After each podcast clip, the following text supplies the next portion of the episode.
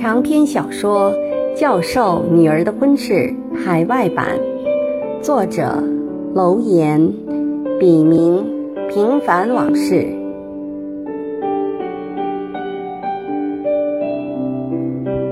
仅以此书献给那些在异国天空下挣扎过、奋斗过、迷茫过、失去过，更收获了的人们。让我们共勉。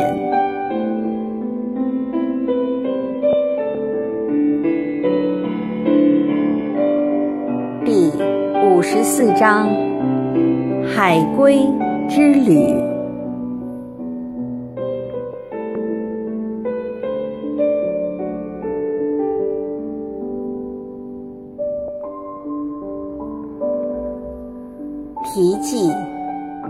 和对的人在一起，可以换出人的善；和不对的人在一起，可以激发人的恶。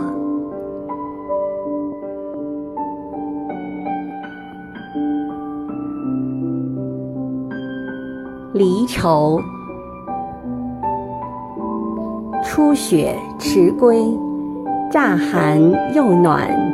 西风不住残阳斜，古今文章难撞枫林烟霞，却因不知秋去，漫绕老树寻花。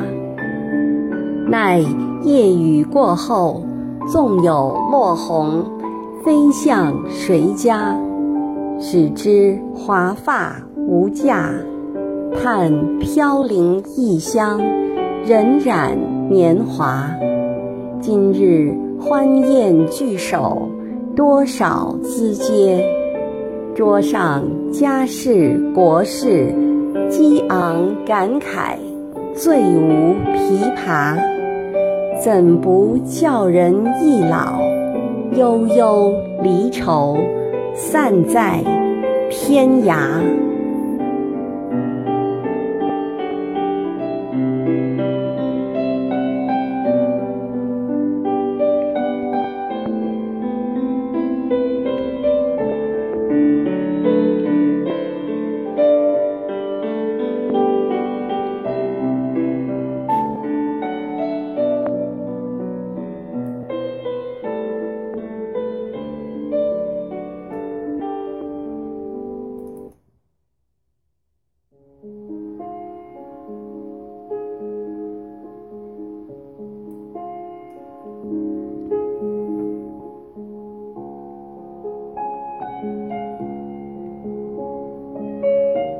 人生如果是条河，关键的转折处很可能就那么寥寥几个，而无论向东还是向西，哪怕还有无数小曲折，其实大体的流向早已确定下来。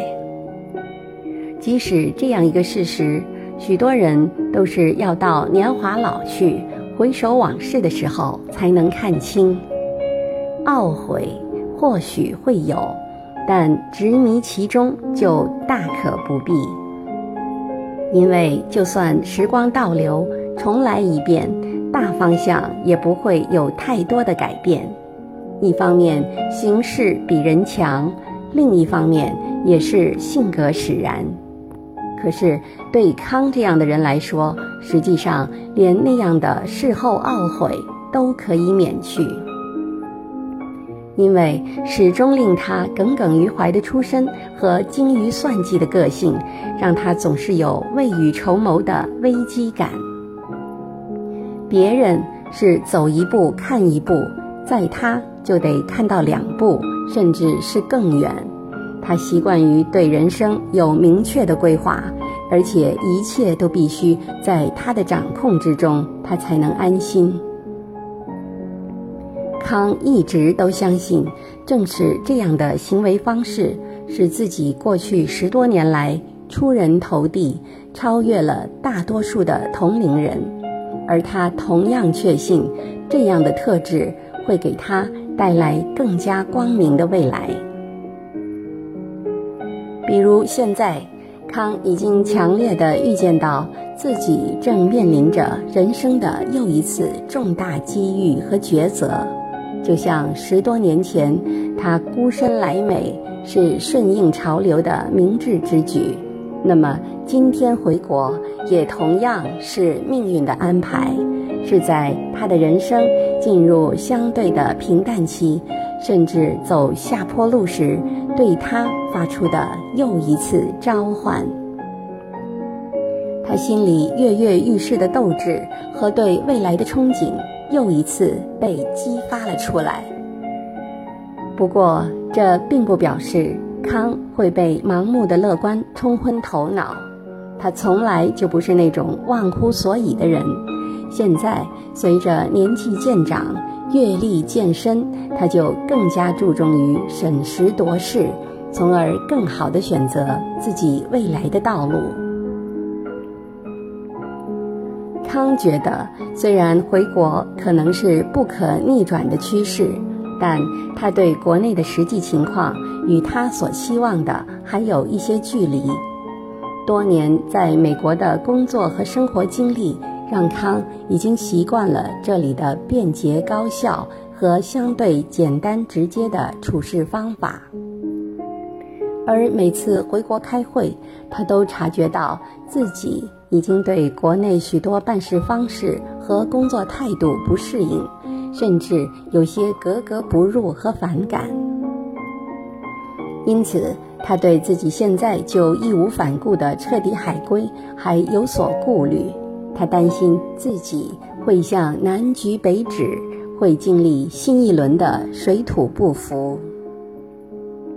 再说，国内这几年发展太快，他离开了这么久，对业界的情况也没法完全掌握，而这些恰恰都需要时间和亲力亲为的实践才能深入了解。康认为，现在就破釜沉舟回去的时机尚未成熟。另外，他已经不再是一个人，红的感受他也要考虑。虽然他清楚的知道红会以他的意志为转移，而且像他这种年龄的人也犯不起错了。尤其是在这样关乎人生的重大抉择面前，就更要小心谨慎，步步为营。更何况，许多事情只能等回国和校方谈过之后才能明朗化，到时再做打算也不迟。如此权衡一番后，康决定自己一个人先行回国。这段时间，美国大学校内的实验室就暂时由红代为管理。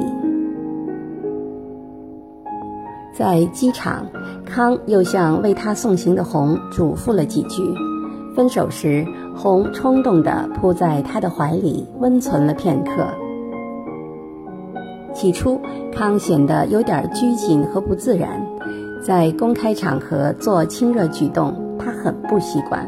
不过，当他看到红那种发自内心难过的样子，又不禁怜惜地拍了拍他的后背，说了句“他会照顾好自己的”，然后就推开了红。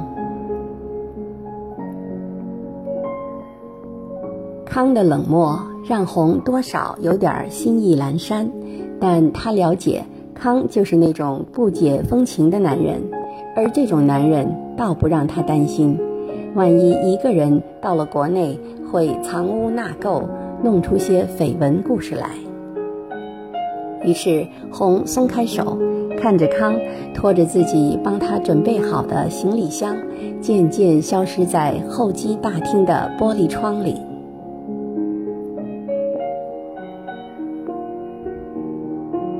十几个小时的长途飞行，康起初还被兴奋的感觉笼罩着。饶有兴味地观看每个座位上都提供的小电视里的好莱坞电影。片子虽然老旧，但对康这样一个平时没时间让自己闲下来的人而言，却都是新鲜的。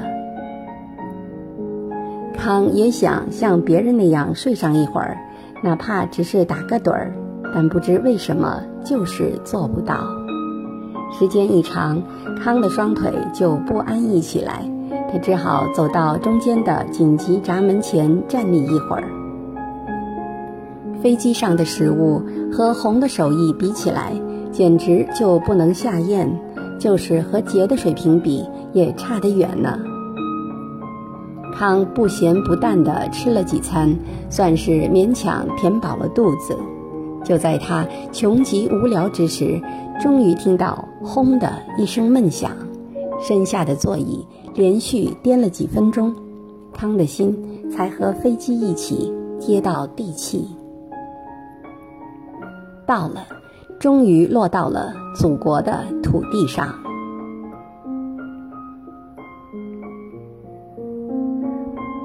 康随着人流快步走下飞机，熟悉的黄面孔，亲切的中文字迎面扑来，他忍不住伸展一下双臂，然后大步流星地向取行李的四十七号闸口走去。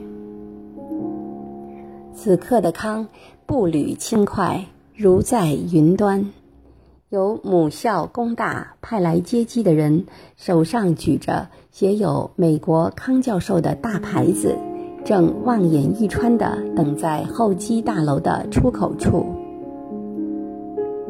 康面带微笑，快步走过来，跟来人热情握手，然后就像被一阵春风裹挟着，上了早已等候在外面的轿车。去宾馆的路上，康一边回答着人家的问题，一边望着窗外刷刷闪过的熟悉而又有些陌生的风景，精神亢奋又倍感刺激，忍不住踏踏实实地靠在车椅背上，看着自己略微发福的肚子，康忽然有些衣锦还乡的飘飘然，他的吃住。都是由工大安排的，就在大学附近的一家四星级酒店里。酒店的大堂金碧辉煌、华丽气派，房间非常宽敞，还是套间，里面卧室、外间会客，比起康去过的国外任何酒店，硬件上都有过之而无不及。接他的人又客气了一番，就走了。康坐在房间里的沙发上，打开电视，心不在焉地看了几眼，突然想起刚才 check in 的时候，前台接待小姐脸上谦卑的微笑，心情不由得大好。不过，康觉得工大的人员反倒有些粗鲁。说话的口气太冲，俨然客人就是上帝，一派呼呼呵呵的架势。而前台小姐似乎也司空见惯，依然故我的笑容可掬，但一转身，脸上却流露出一丝不易察觉的鄙夷。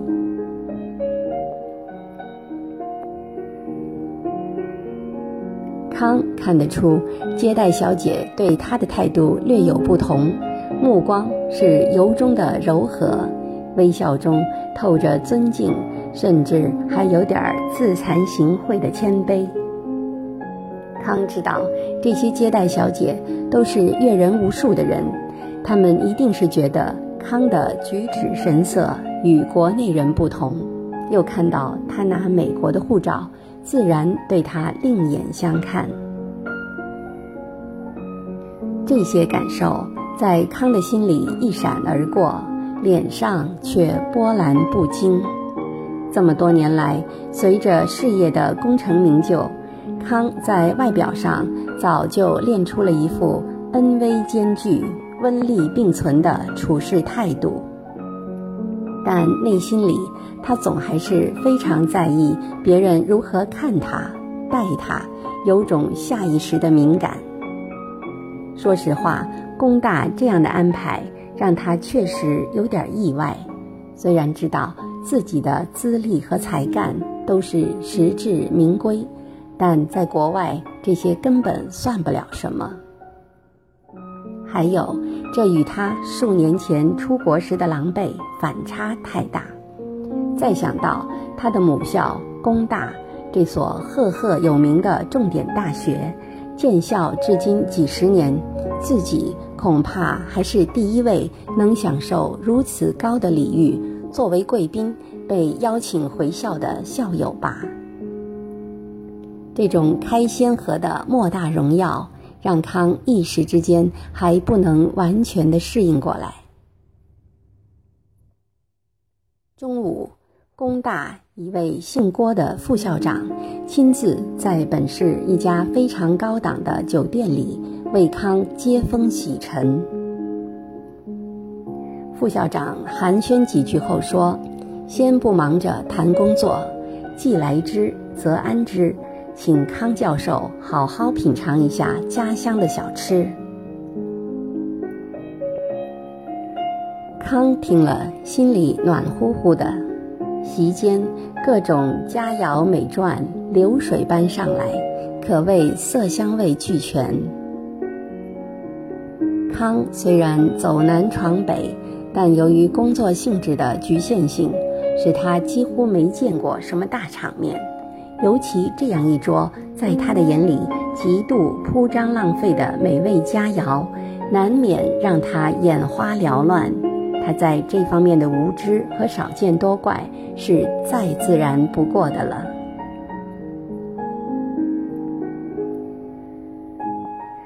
康一边认真地听主人的介绍，一边凝神专注地逐一品尝，嘴上不停啧啧称奇。赞叹国内饮食的精美和创新力，还大发议论道：“在中国，饮食早就成了一种文化，其博大精深和丰富多彩，与其他国家相比，简直就是天上地下。那些西方人对舌尖上的学问，简直可以说是孤陋寡闻，一窍不通。”副校长听了，忍不住哈哈大笑，其他在座的人也都附和着点头称是。副校长又带头给康敬酒，康的酒量不好，但盛情难却，几杯下肚就醉意朦胧。酒足饭饱，那位副校长又特意嘱咐康，不必急着来学校。可以先办他自己的事情，比如看望导师、父母、同学等。康晕晕乎乎的，也许是时差和酒精共同作用的原因。他只记得他勉强撑到回了酒店，一进门就把自己扔在了暄软的大床上睡着了。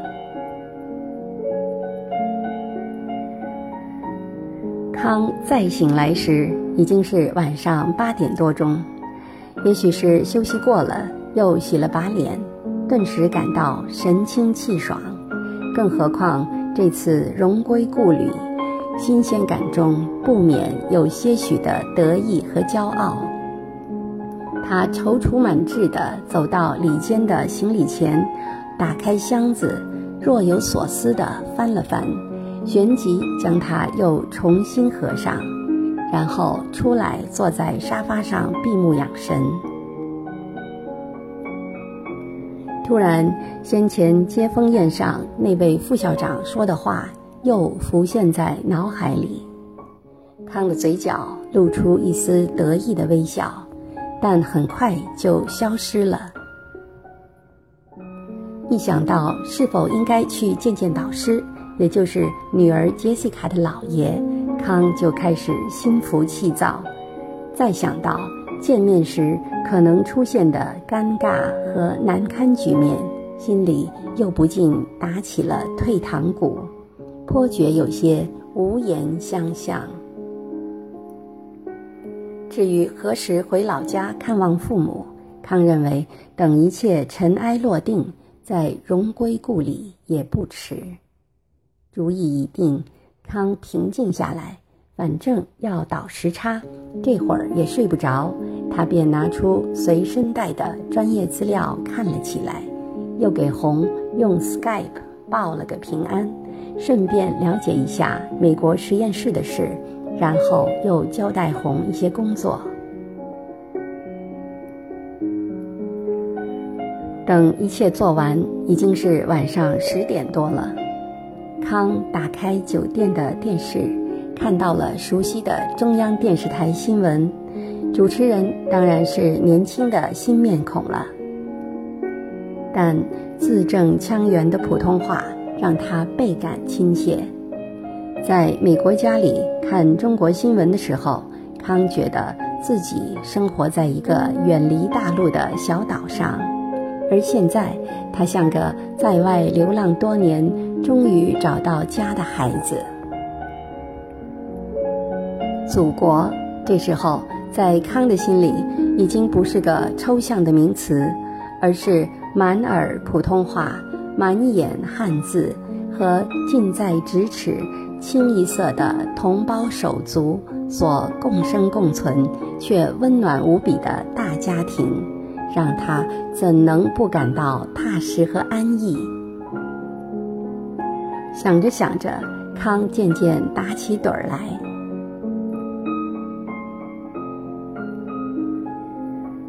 第二天一早起来，康好好洗漱完毕，换了身休闲西装，就直接去了学校人事处。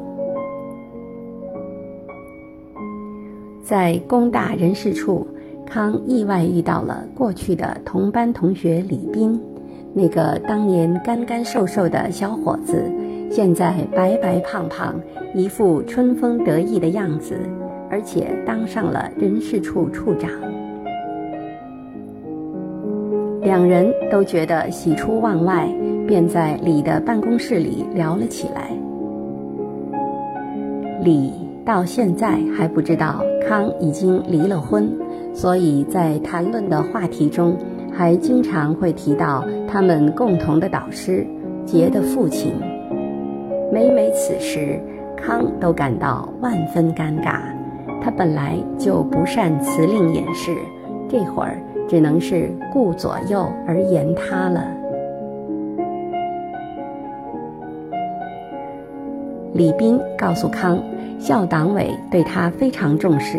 特意召开两次有各院系领导、人事处处长等列席参加的扩大会议，专门讨论他的工作安排和生活待遇问题。为了他的引进计划如此大动干戈，在工大历史上还是头一次，可见校方对这件事情的重视程度。校方。还具体拟定了为康量身打造的两种方案。方案一是康完全海归，校方负责在校园内为康成立一个研究所，面积暂定为四百平方米，配备相应设备和技术人员。康的行政职务为研究所所长、一级教授、博士导师。职责包括教学，每年承担至少一项国家和省级科研项目，带两个以上博士生，并负责培训高端技术人才。每年在 SCI 上发表一篇论文。待遇方面是年薪人民币八十万元，另外配置在校园区附近的一处两百四十平方米的房子。方案二是康继续留在美国，但负责工大研究所的管理和科研工作，带一名博士生，每年至少回国讲学两次，每次为期十五个工作日，三十五个学时，在 SCI 上发表一篇以上的学术论文。待遇是报销全部回国期间的费用。包括食宿、旅差费，如果夫人和孩子回来，也一并报销。另外给康每年的劳务费为人民币十二万元。如果想买房子，按成本核算，可以买两百四十平方米的校园区内的房子。回国期间的吃住，包括随行人员，一概由校方负责。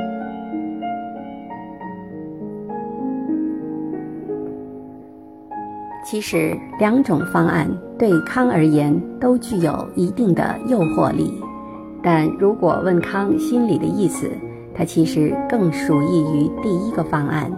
究其原因，多半是感觉和感情上的不同。前者是一心一意，在一个完全自主发挥的巨大空间里大展宏图；后者也能发挥能力。但却是身在曹营心在汉，在海外多年，让康最难以启齿的苦衷就是没有归属感。无论生活上、工作上多么得心应手，但始终都是局外人，融不进美国去。当然，这样的大事，康要和红商量后才能决定。所以他和老同学说要考虑考虑。李斌说：“当然可以，什么时候考虑好了，告诉他一声，再由他向主管校长汇报，就可以具体落实了。”康问李：“如果他回来是以什么身份？”李回答说：“如果他现在持有绿卡，就负责给他重新落户口。”办身份证，然后享受正式职工待遇，包括退休金，一视同仁。如果他是美国公民，就得向国家外专局申请外国专家证，最后在劳动局办理就业证，实行合同制，可以一次性的签订五年合同。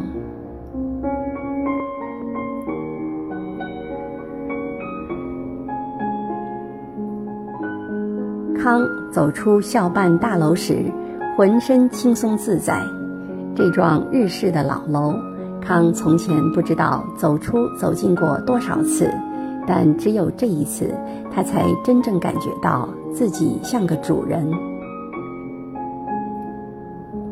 康精神抖擞地走在校园里，身旁不时有三三两两的学生擦肩而过，他们朝气蓬勃的脸上。泛着青春的光芒，像一缕缕阳光，把康的身心都给温暖和灿烂了。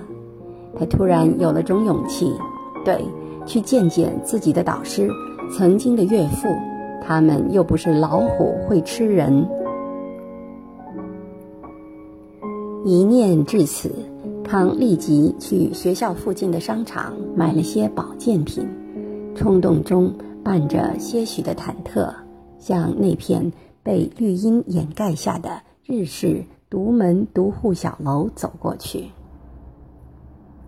这是文革后学校为了照顾知识分子，特意分给几位老教授的。杰父是新中国成立后的第一批教授，当然有份。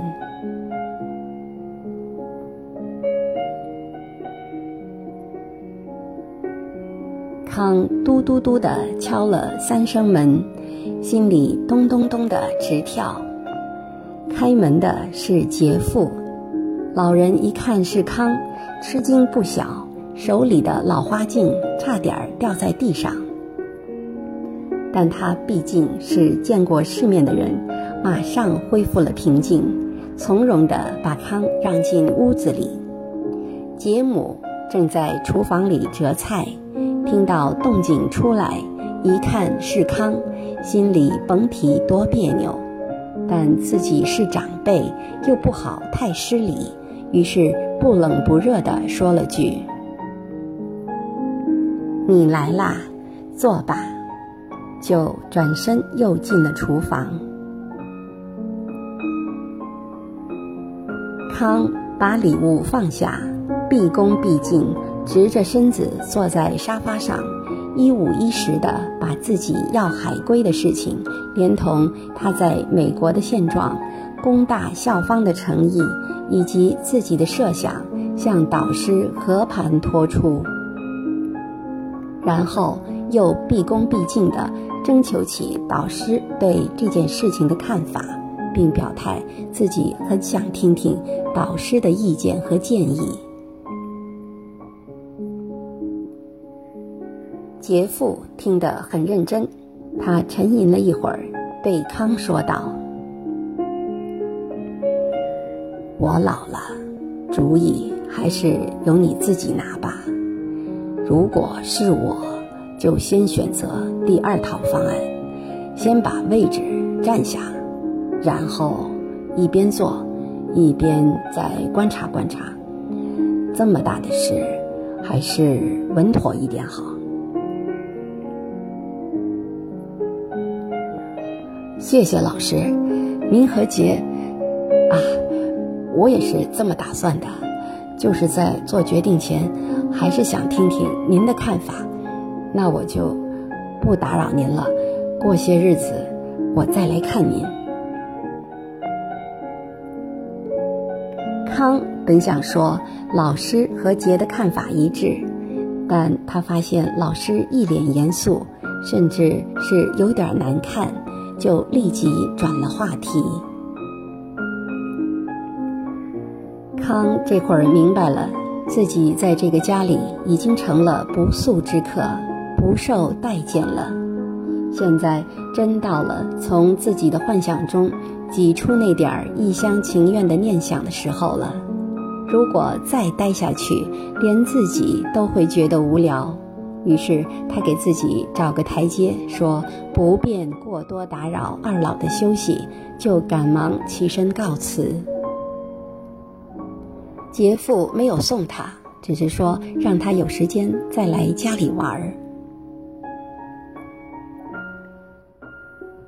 康有些意兴阑珊，刚进门时的那股春风得意的劲头，此刻不知跑到哪里去了。在回酒店的路上，他在心里反复地骂自己是个小人。回到酒店，倦意便袭扰上来。康刚想打个盹儿，就听到有人敲门，一看原来是李斌。李告诉康，他约了几个老同学一起吃个饭，饭店已经订好了。康本来正因为去杰父家的事。灰心失意，这会儿觉得一阵温暖，眼眶有点发热。在电梯里，他问老同学能否给他订一张明天回老家的火车票。李一口答应了下来，并让康放心，说明天一准儿让他走成，并且还会亲自送他去火车站。约了的几位老同学几乎都来了，故人见面格外亲切。一番热闹寒暄完，康的心情好些了，但刚才在导师家里的压抑感还隐约蛰伏在他的意念中，因此他没喝几杯就酩酊大醉。后来他稀里糊涂的被人送回了酒店。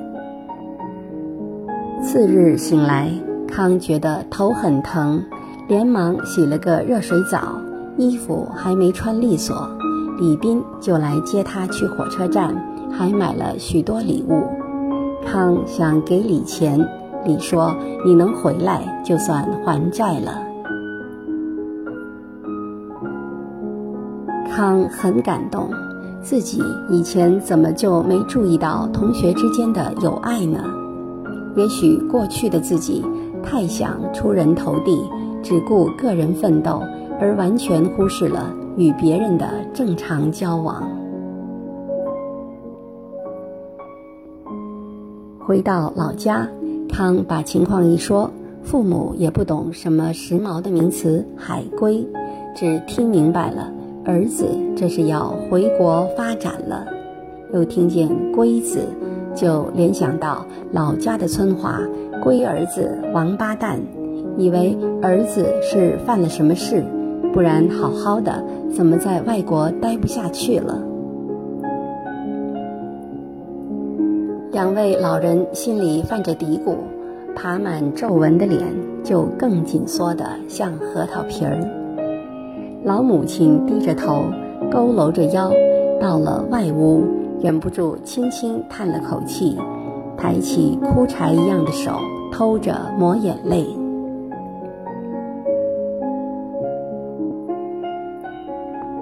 康出来刚好看见了，赶忙过来，搂着母亲。瘦削的肩膀，笑着用老家话解释了半天，终于让母亲明白过来，他的儿子这次是衣锦还乡，而非漏府充饥之举。他的儿子现在比出国的时候还风光，是被人八抬大轿请回来的。老人开头还半信半疑。看到康春风得意、神采飞扬的样子，才终于相信了，旋即破涕为笑。恰好康父的七十岁生日也要到了，常年不回来，错过了很多次为父亲祝寿的康，这次当然绝对不能潦草。他坚持在家里大办了三天酒席。宴请了全村的父老乡亲，在那些脸上带着尊敬、羡慕，口里不住夸赞他的乡亲面前，康显得越发谦卑有礼。他将自己的荣耀都归功于父亲和母亲，大家就又都如众星捧月一般为康父敬酒。康父憨厚地笑着。高兴的合不拢嘴，呵呵着，只忙不迭地请大家吃好喝好。康的兄妹们也为康多年来的倾囊相助而对他感恩戴德。虽然因为不常聚首，略显生疏，但都对他充满了敬意和敬仰。正在读大学的妹妹，更是暗暗发誓要以哥哥为榜样。她那倔强的眼神，让康想起了当年的自己。虽然年纪渐长，心中平添了些沧桑感慨，但康还是觉得自己没白奋斗，这么多年的辛苦，在这一刻都得到了回报。研习结束后，消停了几天，父母很自然地又问起康什么时候才能让他们抱到孙子的事情。看到父母殷殷期待的目光，康不想扫他们的兴，只得隐瞒了红不能生育的事实，对二老说：“快了，快了。”他知道这种瞒天过海的做法只是权宜之计。不能长久，以后海归了，父母一定会逼得更紧。看来领养孩子的事情还真的要提到议事日程上来。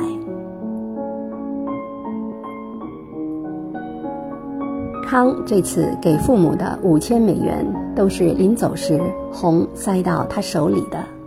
康把钱交给父母时，心里还感到暖乎乎的。他现在越来越觉得红是老天赐给他的宝贝了。红的身上几乎没有许多来自大城市的女人那种肤浅、娇柔造作和不可一世的毛病。他对康甚至比康家乡的那些农民还要实诚。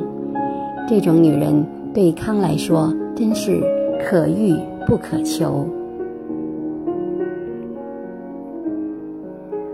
康在老家待了十几天，就回到了母校。他认为已经考虑成熟，就和校方按照第二套方案签了五年聘用合同。在回美国前的那天晚上，康犹豫了很久，是否再见导师一面。最后决定不辞而别，但他还是发了封短信给导师，把自己签合同的事情告诉了他，算是有始有终吧。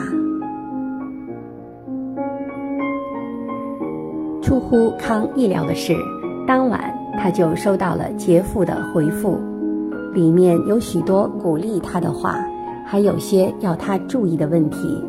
临了，还特意说随时欢迎他来家里做客。康看完很感动，压在他心头的一块巨石终于放了下来。将心比心，康现在完全能够理解导师和师母的心情。二老那么信任他。并把唯一的独生女儿杰托付给当时一穷二白的他，又为了他的事业和前途，眼睁睁地看着他把杰带去了一个遥远的地方，而现在的杰却变成和他几乎没有什么关系，独自一人带着他们的孩子，在异国他乡艰难地讨生活的单身女人。虽然这里面有许多复杂的因素和至今康也没有弄明白的道理，但客观上就是如此，他也不能否认和推脱自己的责任。想到此，康觉得很愧疚，是自己辜负了导师的信任和期待。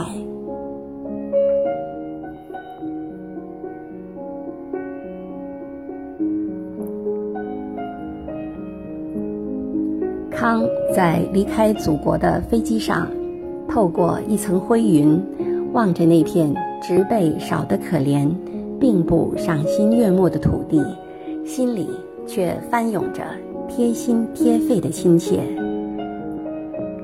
种种不愉快的往事，和他现在踌躇满志又跃跃欲试的宏图伟志比起来，又算得了什么呢？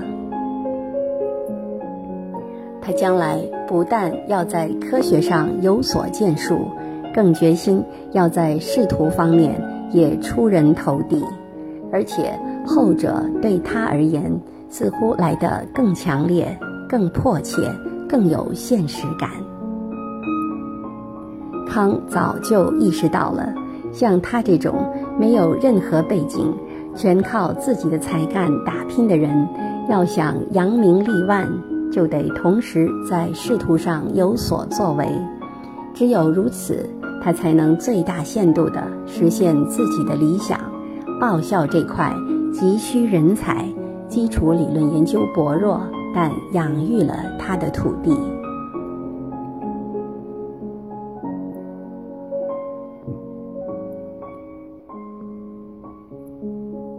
康头一次觉得自己很崇高。至少是志愿上，早晚有一天，他要彻彻底底的回到这片土地上来，并有所作为，而绝非落叶归根的那一种。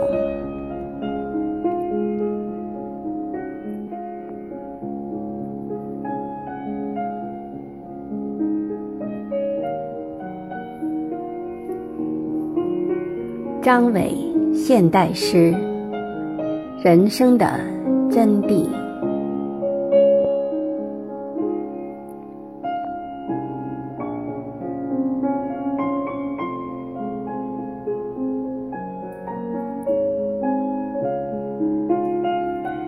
在这辗转无眠的夜晚，只有风和心还在流浪。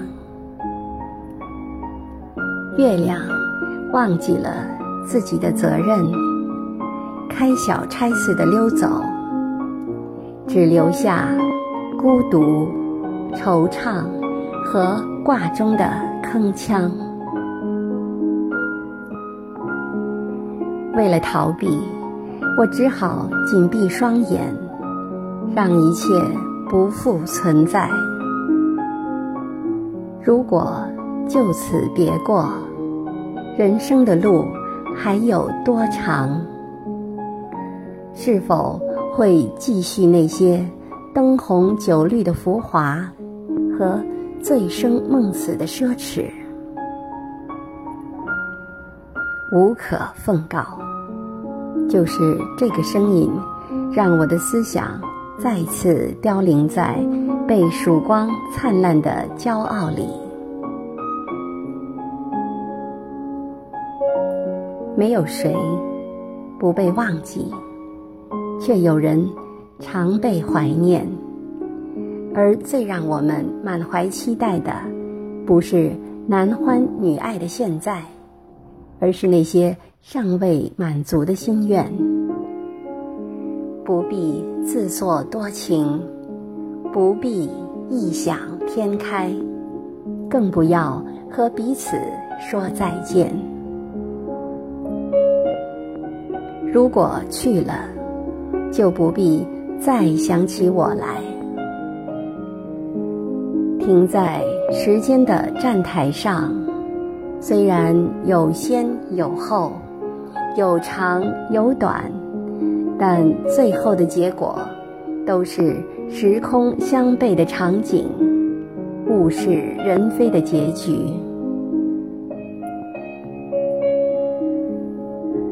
让你记住我，是个多么沉重的枷锁。这个要求真的非常荒谬。即便是爱你的人，也过于奢求贪婪。去就去了，干净的轮回，岂不是对生命最好的礼赞？祈求重生，不如过好每一个今天。只要能让自己充实的活着，你就可以大声的吼出：“我活过了。”